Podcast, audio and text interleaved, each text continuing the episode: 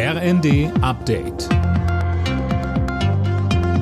Stündlich neu. Auf den Punkt informiert.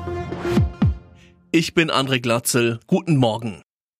Deutschlandweit wird ab heute das 9-Euro-Monatsticket für die Öffis verkauft. Angeboten wird es von Juni bis August. Mit dem Ticket kann man den öffentlichen Nahverkehr nutzen, beispielsweise Linienbusse, U-Bahnen und Regionalzüge. Mehr von Philipp Rösler. Die Deutsche Bahn verkauft das Ticket über ihre App in den Reisezentren und an den Fahrscheinautomaten. Viele regionale Verkehrsunternehmen haben schon am Wochenende mit dem Verkauf begonnen. Das Ticket ist Teil des Entlastungspakets der Bundesregierung wegen der hohen Inflation. Außerdem soll mit Blick auf den Klimaschutz den Leuten der Umstieg auf Bus und Bahn schmackhaft gemacht werden.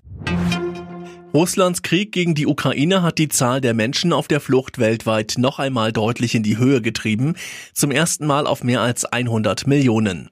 Der Chef des UN-Flüchtlingshilfswerks Grandi spricht von einem Rekord, der niemals hätte erreicht werden dürfen.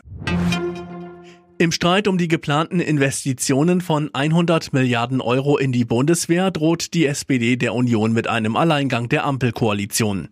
Hintergrund? Für das Vorhaben ist eigentlich eine Zweidrittelmehrheit im Bundestag notwendig. Es gäbe aber auch andere Wege, so FDP-Fraktionschef Mützenich in der FAZ.